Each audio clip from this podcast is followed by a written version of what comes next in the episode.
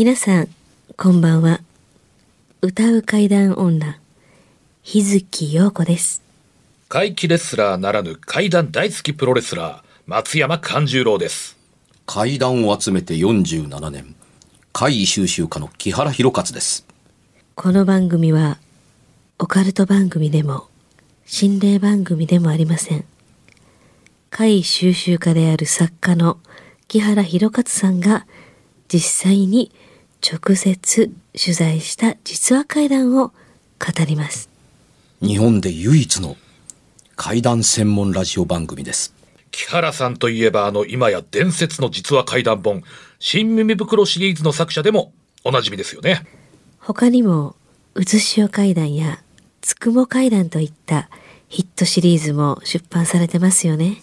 その木原さんによるこの世のものではない話、もののけの話、不可思議な話といった実話怪談を季節に関係なく毎週聞くことができるなんて、怪談マニアにとっては夢のような話ですよね。夢どころか悪夢よりも素晴らしいことですよ。それでは、あなたが最後まで無事にお聞きできることを祈ってます。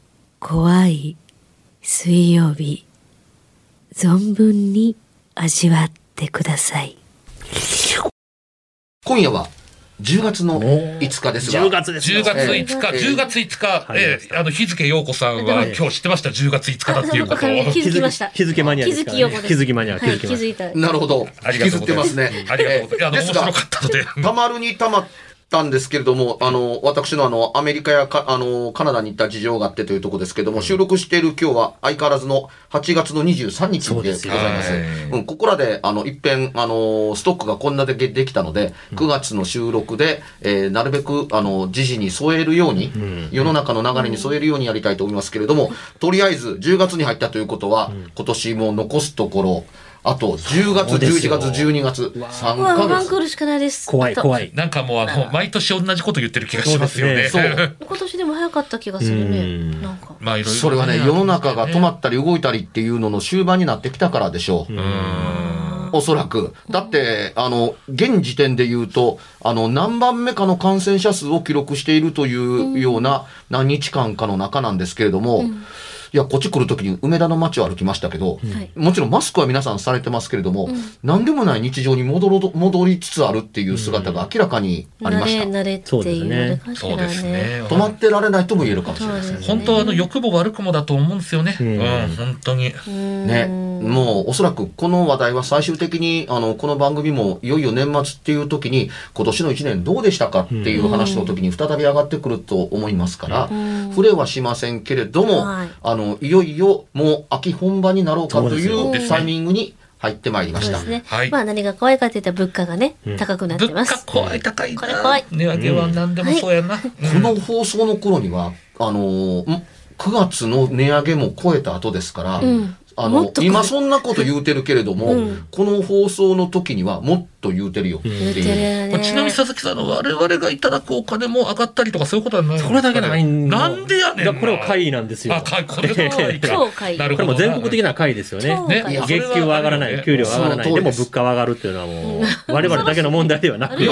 まるで世の流れかのようなそうですよ。恐ろしい。さあ、そんな中にはおお便便りがりとかね。えーっとね、こう、あ、拙者と日月さん両方あるな。なんかねえーっとね、拙者の方にね、珍しくはがきでいただいたおおはがきってなんかね、はがきですよ。いいねなんかラジオですね番組みたいね。なんかいいね。昭和のラジオですよ。いやほんまにこういうのいいね。じゃあ、おはが、お便りや本物の。おはがきですからおはがきよね。じゃあ、おはがきの方から先にじゃあはい紹介させていただきます。はい。えー大阪市は平野区のラジオネーム50で平さん。はい。はい。面白いな、これ。はい。えー私が過去に実体験したこと、これは一体何だったのか検証していただきたい。今から51年前、私が14歳の時、お盆の日の昼の2時頃のことです。トイレで大便の最中、突然トイレのドアを叩く音がしだしたのですど。んどんどんどん。で、小さなお叩く音から徐々に叩く音が大きくなり、お、いいね。私は怖くなり、大声で、うわあ誰か来てと叫んでしまいました。隣室にいた祖父が駆け寄ってくれたのと同時に、ドアを叩く音が、まるで風船の空気が抜けていくように、と叩く音が小さくなり、うん。消えました。うん。祖父もこの叩く音を聞いたと言っていました。うんこれは一体何だったのかと今も思い出します。こういった内容なんですねうん。はい。うんこれ、えー家族構成的に言うと、この方と祖父しか家におらんかったということになるんでしょうね。そうですね。えーそうですね。この少なくともこのお盆の日の昼の2時頃はお二人だけだったんでしょうね。うんうん。ねうんはい。これは、二人であったがゆえにというのと、おそらくトイレに入る前に、えー祖父に語りかけて、私ちょっとトイレ行ってくるみたいな、お便所行ってくるっていうことを言うてはるんだと僕は思うんですよ。この流れから言うと。つまり、祖父が、うん。うん。祖父はうん自分の行き先を知っているので、ノックをするはずがないというのが分かっているから恐怖に駆られているはずです。はいはいはいはい。おそらく。なるほど。あのー要するにその、トントントントントントントントンというう音のし始めから明らかにノックしてるよなっていうのが分かった段階で、おじいちゃん私入ってるって言うたやんかというふうにならない理由がここにある。うん。で、まあ、隣、隣室って書いてるから、もうおじいちゃんの部屋が隣、トイレの隣の部屋やったんですよね。だから多分トイレ入ったの分かってたんかもしれないですね。バターンって。かもしれないです。あの、他に誰もいないんだ。うん。うんな、だったらば。でもねっていうに、あの、それならちょっと引っかかったりするのは、うん。中から外にノックはしないでしょ？まあそうですね。ということは、うん一人でトイレに入ってることも明々白々なわけだから、音がし始めた時に祖父は駆けつけてる可能性がある。あそんなに近くてそんな発揮してるなら。うんつまり、あの、やっぱり動機になったのは、あ。の、トイレからまさか音がしてるとは思ってなかったところへ持ってきて、音が大きくなってきているところに、誰か来て的なうん悲鳴を上げたことによって、やっぱりかあみたいな感じで駆けつけたというか、もうすぐそばだったと思うので、あの、音も聞いていたし、あの、トイレの前にい行くときには、というか、もう、部屋出たイコールトイレの扉が多分見えたと思う。うんですよ。もうその時には、音はすれども姿は見えず、本人お前はへのようなっていう状況下になってた可能性はありますよね。あのー思い出の中にあるのかないのか知りたいんですけれども、これ実はここで終わっていただいてはとても困る回なんですほうほうこれ回があったとこだけであ、そうですね。終わってますけども、んあのー、会は、あの、実は、あの、確認の上によ、起こっただけでう、ん成立がまだないんです。うん。うん。あの、私的に言うと。つまりね、あのー声を出して祖父が駆けつけてくれたら、あの、音が小さくなっていきましたで、物語は締めくくられているようで、これでま、まあの、終わったのは、階であったりするんですけども、階段はその向こうにあります。あのーおじいちゃん、音聞いたって、聞いたっていうに、誰かいたって、いや、いなかった。だからね、その時に、誰もいない扉を目にしながらも、どんどん小さくなっていく、フェードアウトしていく音を聞いてたおじいちゃんが、何を言ったのか、うん。1というのと、怖いやん、この家と思わ思うか思わないかの境界線を引くために、おじいちゃん、あの、うちの家こういうことって時々起こんの？私、昼か夜かわからないんですけども、おちおちトイレに入ら特に夜中、うん。うん、個室はそれほどの怖さを秘めていますっていうのがあるのでというのと、自分が知らないだけで、おじいちゃんはこれを知っている出来事であるのか否やっていうのって、階段には必要なんです。うん。な体験談はこれで、あのー安心したところで終わってるっていうところだったりするから、体験談は OK なんですけど、はい。あの、取材をしていると、ここからが僕のターンになるわけですね。えちょっとよろしいですか？っていうふうに、おじいちゃんは、出た時にいました、あるいは部屋におじいちゃんのとこに行かれましたよね？っていうふうに、おじいちゃん今の音聞いた？聞いた。で、その今言った通り、あの、誰がいたのって、いや、誰もいなかった。で、そのね、おじいちゃんの、あの、表情や感情をぜひ聞きたかったのは、おじいちゃんにとっておかしなことが起こっているのか、いないのかっていうのは、質問の仕方によって変わると思うんです。うん。私すっごいこと聞いたのって言った時に、何でもなさそうにしているのかしないだけで、俺も、俺も聞いたって言うと、多分稀に起こったことなんでしょう。うん。うん。で、そうか、うんいやお前が大声を出すから、わし行ったけれどもなっていうに、とぼけに入ってるんだったら、これはなんかあるぞっていうフックになってる可能性が、あのーあります。いわゆる、いたずらに怖がらせないようにうんっていう芝居を打つかどうかっていう、いうおじいちゃんであるかどうかというのは、あのー階段にとっては、あのとっても重要。うんあの、会体験で会談が成立するのではなく、会体験談は会体験談なんですよ。うんうん、階段は全部ひっくるめた上であると僕は思うので、あのーここまでのもので、あのーあると、これに構造が似てるんです。あのーリーンって置き電話が鳴って、ええ。もしもしって出たら、私、今三丁目、何やこれガチャッと切れたけどって置いてしばらくリーン、私、今二丁目、ガチャ、何これ。ってうち一丁目やのに。うん。リーンってなって。ももしもし？い一丁目？うちの近所？って言ったら、お前の後ろじゃみたいなことがあるっていう、いわゆる一言会談っていうのが、ね、リカちゃん電話のあの、みたいな。都市伝説メリーさんとかね。みたいにな。で、これが、ここで、こういうラインで最もボルテージが高まったところで終わる系の階段って、まあ昔からあったりするんですけども、へへんと思ったりするのって、階段はこっから始まるやろ？その後どうなってその後どうなってっていうのそれは事象や現象としてでええよって、その後が、うんからが階段やんかみたいな。うん。だって、後ろにおるから、だどないやねん、みたいな。ね、どないやねんね。うん。で、後ろ振り返って、人形が立ってたとするじゃないですか。うん怖いかどうかもあるかもわからないですけども、うん後ろ向いて、お前電話は？って言った時に、人形が、いやーって言うかもわからないし、うん。そもそも電話と人形って何の因果関係もないから、うん。後ろに人形が立ってましたっていう話最初に聞いた時に、いやいや、その辺はまあまあ年ですみたいなもんです。えーそうなんですかっていうふうに、はあ、あのねっていうふうに、人形と電話はどうやって繋がってるんです？って言ったら、あ、そうかっていうふうになるわけですから、ん。人形がもし立ってたんやったら、これ幸い、お前電話は？みたいな。言うときでうちは料金払ってんねんけど、お前は？みたいな世界だったりするようなもんだったりしますよね。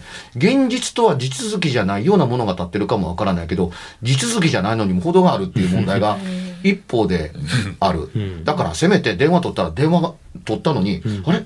今度は何にも言わへんと思ったら、後ろから声が聞こえてくるみたいなようなことがあった方がまだ説得力がうん。あるにしてみても、うん。階段はここから始まります。っていうふうに、あの、いや、後ろに人形があればこそですよ。うん。ということだったりはするわけですよ。ただし、怖がらせるためのボルテージっていうのは、ここで大きな声を張り上げれば済むわけですから、ううんん、そんなもんただのテクニックな小技やんけっうん。ていうふうに、うん、お前やろとかって言うとかね、うん。あの、そういうことをやればよかったりするわけなんですけど、あの、これも、あの、似た構造があってというのは、怖がらせる要素で固められていないことは承知しています。んただ、あの、これが、あの、おじいちゃんにとって共有できている怖さがどこまで含まれているのかっていうのがふ知りたい。うん。うん。あると、いわゆる、あの、階度と階段度が高くなるというか、うんあの、こっから先からが入ってないと階段じゃなくなるっていうふうに思うところですね。ただ、おはがきでこんな、ここから見えますけど、字は見えないんですけども、あの、老眼で、あの、横書きで、あの、はがきを書いていただいた手書きの、の、あのーものを見てると、いやー、心温まるなと同時に、ねあの、それ以上実はね、あの、押してないのは、今、見たからそういうこと言ってるんですけど、書けないんですよ、書くところがなくてあーまあ。確かに。スペース的なね。そう、はがきいっぱいいっぱいの。だから、うんだからその、この人の腕のことを言っているのではなくて、うんはがきに書く余地がなくなったからここで終わっているのだっていうところだったりするので、うんそれがわからない、あのーリスナーの皆さんに届くように、これはね、書いてないのではなく、書く場所がなくなった。うん。ツイッターと同じように書、書いてないのではなくて、140文字しか書けないのですっていうのとうん、ほぼ同義語だったりするので、あの、この番組、あの、熱心に聞いていただいていると思いますので、あの、こんだけ話しといて言うのはなんですけれども、あの、はがきに書けなかったことは承知しているいますので、よかったらその後何かドラマがあったはずだというのを送っていただければと思うのが、あの、一点なのと、うん。うん。このトイレの回、うん。トントンノックの回っていうのは、うんトイレに限らず、うん。やうちの事務所でもようあるんですわ。もう代々。え大体。どこ引っ越してもうちの事務所あるんですよ。っていうのって、えあの、あるんです。はいって出たら誰もいないっていうことがね、よく、あのーあるんですよ。小さな音だともっとよくあるうん。っていうふうに。あの来客の時にあるのが一番困りますね。あうん。出なくていいんですかって言ったら多分大丈夫ですって。当然来客は、あ、出られた方がいいんじゃないですかって言って、来客じゃないですからって。やっぱり一泊置いて、え、どうしてわかるんですか？扉も開けてないのにって。来客はね、ピンポン押すんですよって言ったら、うわっっていう。当たり前に言うと、宅急便の人でもそうですよ。ねピンポンって押すわけだから、うん。ノックはしないです、マンションで。事務所の入り口のうん。うん。ドアなんて。例えばピンポンで反応なかったら、うんまあ、するかもなぐらいの感じですよね。まずピンポンですよね。うん。だからね、あのーインナーなドアにしかほぼ今はノックがないんですけど、うんでもねってに、あのーそれは外の話であって、あのー家、自分の、あのー家系の中では、ないですよ。そんな中じゃないから。入ってる？みたいなような世界だったりするか、あ、さっきまでテレビ見たのがおらへんということは、なあ、トイレやな、とか、でなければ自分の部屋かなっていうふうに思われるという形なので、あのー割とノックして確認するかって、ひねって鍵がかかってたら、トイレやろっていう程度だったりするから、むしろノックはしないかもわからなかったりするので、あのーノックの回って、普段やらないがゆえに、昔よりも回移度が上がってると僕は思うんですあ、なるほどね。うん、同じノックでも、うん。昔はさほど怖いものではなかった。何？ね、何？うん。何なの？って開けたらおらへんかった。みたいなようなことがあるのかもわからないけども、今はむしろノックがない世界になってるからこそノックがすると、あえてノックをするっていうのがやっぱり怖いですね。その通り、うん。誰とかなんで？っていう話になりやすかったり、しかもそんな夜中とかに来られてごらんなさい。う。うんん。まあ、そうだよね。うん。と思うんですよ。あのーノックでも、あのー今言った通り、あの場所によって回路が違います。うん。わかりやすく言うと、まあ一応ドアをノックするとしますっていうとこだったりしますよ。あの、窓はノックとは限ってないから。だって叩く、叩いて確認するものではないから、あの、手のひらの音的なものだったりする場合もあったりするのはノックとは言いませんよ、ね。バンバンですよね、どっちかっていうと。うんそう。ほんで、風で、あのね、あの、舞い上がった何かが、あの、当たった時でも、なんかこう、ノックのようとか、うんバンっていう音ぐらいはしますっていうので、あの、ドアとしますっていうとこですけど、うん。あのー玄関のノックっていうのってさっき見た通り、ピンポンがあるので、うんわざわざノックはおかしい。うん。回覧板というのが今もし残っていたら、なおさらピンポンでしょ？うんっていうふうに思うっていうふうに、ノックの音音の聞こえる範囲というのが限ってるからですね。うん。ピンポンは部屋中に響くから誰か来るけれども、ノックだとドアそばでないとわからないというケースがあるから。で、あの、ドアのノックはわかる。うん。次、トイレうん。トイレのノックもまあわかるっていうに、入ってるっていうことをを添えるかもわからないけど、入ってるっていうのがあるのでっていうので、ノックも、もう一箇所、いや、あのーまあ、裏口も、あの、玄関もドアはドアとしておきますけども、うんもう一箇所、同じドアがあってもこれがされたら叶わないっていうのが一箇所。うん。風呂のドア。これはす、あの、家のものであっても、うんなくても、ピクッとする瞬間がある場合があったりします。叩かないのに、普段叩く、稀に叩くことがあるの。シャンプー足りてるみたいなことがあったりするからっていうのがあるからだけれどもあの、これがね、声がなくただノックだけだと、理由がわからないから。うん。答えは簡単。あの、トイレのドアをノックする必要性ってないんです。うん。中に入ってるかどうかわかるように、大概ドアの半分はすりガラスです。あ1。で、2。目の前に脱いだ服があるやんけっていうとこだから、確認するまでもなく風呂には誰かいるんですよ。んというのがわかるから、ドアをノックする必要がないんですよ。うん見えてるんだから。うん。まあ、いきなり話しかけるね。そうね。うんでも、服があったら、入ってるっていうノックはないよね。うんそれはないてるかどうかの確そう認そうそう、のノックはおか。しいおかしい。まあ適当に用事でいいっすよね。こう置いとくで、こことかね。要件だけでね。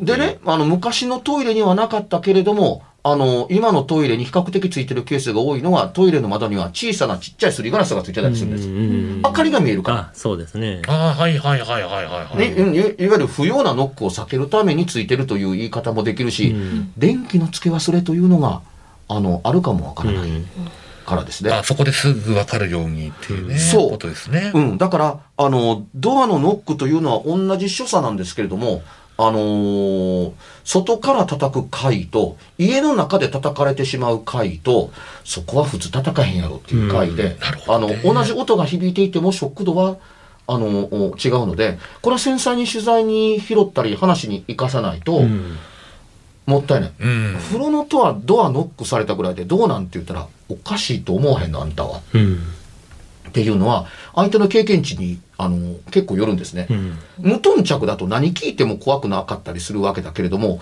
怖くないと思って通り過ぎられるこの人、結構何を体験しても怖くないと思ってればゆえに、体験してる可能性もあるし、体験を認知してないのこの人っていう可能性もあるし、怖さの無頓着なのかもしれないっうんていうのって、そんな相手と出会ったら掘り下げてみたくなるっていう好奇心を持った方がいいという相手でも、あると思っていただければ。なるほどね。逆にでもこれ、おはがきっていう限られたスペースの中に、こう書いていただいたことによって、うん。また、あの、こう続きというか、うん。あの、まあ続編がまたね、うん。ちょっと送っていただけたら嬉しいなと思いますね。手紙、手紙と違ってね、うん。はがきって読めるサイズの字で書くがゆえになんですよ。うん。だから、その、あの、書けるスペースがどんどんなくなっていくから、うん書け書けたところまでで終わるっていうふうになるので、え、あの、はがきと手紙とは違うのでっていうところだったりするから、手紙やったらね、もうちょっと書いてよっていうふうにもっと言うとこですけど、うん。たがあの、おはがきだったので、そこは押しません。ただでもね、本当にあの、久しぶりにいただきましたけど、肉質のこのおはがき、嬉しかったいいで。ですすね。ですよね。でやっぱりこうだんだん小さい音から大きくなっていくノックっていうのがちょっと実に、実に気持ち悪いですね。普通のコンコンコンじゃなしに、うん。トトトトントントントントントンっていうのがなんか、うん。この方もトイレで、ん？音のし始め、うん。うん。あれ？ノック？ん？そのね、音がどんどん大きくなっていくことによって、うん祖父が何かを連絡したくて、うんおいおい入ってるかっていうのではないというのに気がついて、うん悲鳴を上げるんですよ。そうですよね。不自然な。そう、不自然なんで。す。そこでちょっとき気持ち悪いなと思って。あの、拙者がね、うんあの、ちょっと感じたのは、なんか、あの、最初はこう、入ってるって、こう、入ってるんでしょって優しく、とこからスタートして、うん入ってんだろ、おい、出てこいよっていう のを想像したら、お。怖ってちょっと思いましたね。うんもし、叩いてる人、姿がもしあるとしたらね、ドアの外に。うん叩くのピタッと止まるんじゃなくて、だんだんまた小さくなっていくのもそこ変そこなんですよね不自然というか。あの、中から声が聞こえたと同時に、やめりゃいいもの。そうねピタッとやめたらいいのにねピタがあってもおかしくないのに、うんそれがね、あの、元に戻っていくかのように小さくなっていくというのは、実にリアリティが。そうですよねだ。から逆にピタ、ピタよりもね、うんピタやったらまだありそうな大きいの感じじゃないですか。が小さくなって気味悪いじゃフないですか。ェードアウトちょっと気味悪いですよね。うん気味悪いねで、あるがゆえに、音の頂点で叫び声を上げて、うん音の頂点からなくなるまでの間におじいさんが見に来てるはずなんですよ。っていうところに、見てるのに音がどんどん小さくなっているのをおじいさん目撃してるわけ、あの、目撃してることは間違いないと思うんです。うんはいはいこのハガキの内容からすると。はいとするならば、おじいさん、頭の中に何を思い、思い描いたのかっていうのは知りたいな。うんね何が叩いとったんでしょうね、それやったら。まあ、うん小さいのが大きく、大きいのが小さいってなったら。一つねええ、あの、本に書いてないんですけど、珍しい事例があってねええ、これトイレの前、なトイレのドアをノックしてるでしょええはい。あのー昔のトイレにしか起こってないのかなと、これを聞きながら、あのー首をかしげたんですけどね、はいうんトイレに入っていたら、あの、これも同じく台なんですけどね、うんってうんうん。あの、ちょうど、あの、しゃがんだ、あの時に、うん。トイレの扉の向こう、うん。あの、台があって、小が、あ朝顔があって、うん。はいはいはいで、あの、扉。あるある。扉二つある。そのあるある。あのー扉の、と台の扉の前、おやと思うのが、うん小の扉を開けた気配がなかったから。え。二重の扉やから、うん。確か閉めたはずなのになと思うきっかけになったのが、自分が今、まさにしゃがんでいる、しゃがみ始めたところから始まってしゃがんでいる最中に、扉の向こうから、え誰かが、おしっこ漏れちゃうみたいな感じで、あ足踏みをし始めるんです。よ、だから、おしっこしたらええやん、とうん。言ったら、あ、下痢で待ってんのかなみたいなとこだったりはするんですよ。早くみたいな。そういうことで、そそれがね、今、このハガキと全く同一性なんですけども、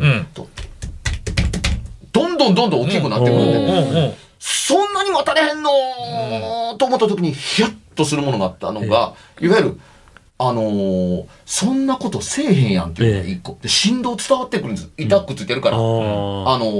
の、いやまあ、くっついてるというか、完全にくっついてるんじゃなくて、その、敷居を挟んで痛くついてるからうんうんうん、振動来るんですよええ。重いものが扉の向こうにあるんです。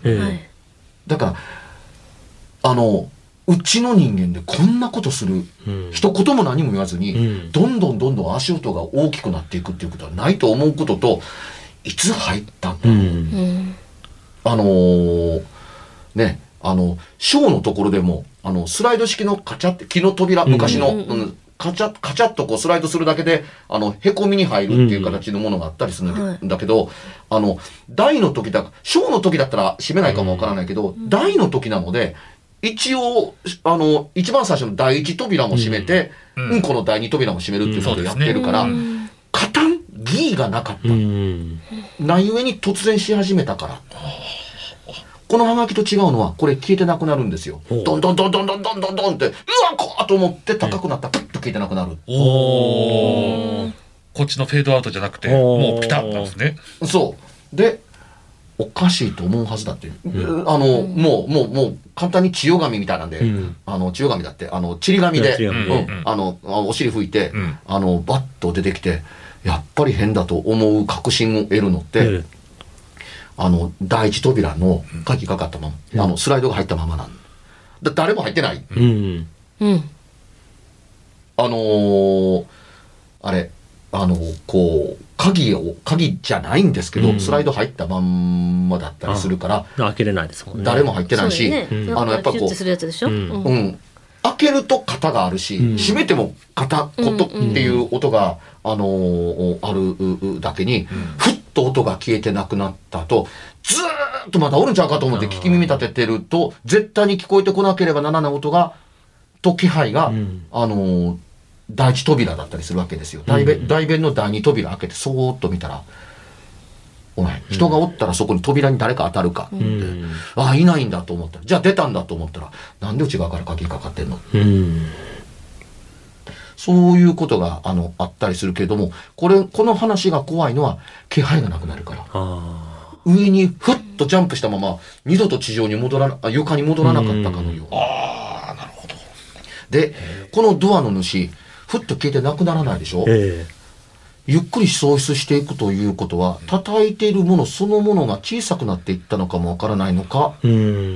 力が弱くなってえーいくものなのかっていうのと、音の大小の、の、あのーの変化をつけなければならない理由っていうのがわからないので、これ小さい回ですっていうふうに思われがちかもわからないけど、あの、徐々に音を大きくしていって、中から絶叫が聞こえたら小さくしていくっていうような、この去り際の悪さに、ちょっとこれまでと違うものを感じそうですね。僕もねちょっとこれ気味悪いなと思います、あの、大きくなっていくまではわかるんですけど、うん小さくなっていくっていうのはね。去り際ですよね。その通りやね。さっさと、だって確認する人間もいるのに。うそうですね。ん。なのに。あの、見られて困らないんじゃなくて、最初から見れないという、見えないだろうという自覚があるのかないのかって聞きたくなるぐらい、うん会議に。いやーでもとても嬉しいね、本当にあの、一通のハガキでしたけれども、これだけでも、あの、こう、時間が十分ね、こう、うんいっぱいいっぱい一番組持つんですから、ねりましたね時間来ちゃいましたね。会に寄り添うとはうん、こういうことやと思いたいんです。うんはがき一本、何行です、それ？20行ぐらいでしょ。ぐらいかな。うん。うん、ぐらいのもんでも、うんあの、これだけの謎と、似たような話とうん、片っぽは消えるから違いますけれども、という話をすれば、いかにフェードイン、フェードアウトしていくっていうような音っていうのって、他にはない怖さであるのか。うん。消えてなくなる話の方が実は。そうですね。残りのお便りもまた、あの来週次回のね、あの、収録で来お週。はい、と思います。さあ、それでは告知いきましょう。はい、えー松山勘十郎ですが、えー11月6日、えー大衆プロレス松山座の今年最後の公演が大阪市の生野区民センターで、えー午後3時からございます。料金やえー出場選手は松山勘十郎で検索していただきますと、ツイッターやブログ等々いろいろえー情報を載せてるものが出てきますので、ぜひ、えー松山勘十郎に会いに来てください。それが一番喜びます。よろしくお願いしますよろしく。お願いします。私、日月陽子はひらがなで、つに点々の方の日月陽子で検索してください。えー SNS などの登録も無料なので、すポチッと押していただけるとありがたいです。登録？まあいいわ。はい。えー、あの10月の18日、下北沢の本田劇場の横に、あの、楽園という、あの、小屋があるんですけど、そこで年に1回の会談会があります。お。木原博勝の多分、けけけのけっていうタイトルになると思うんですけど、2年間なかったので。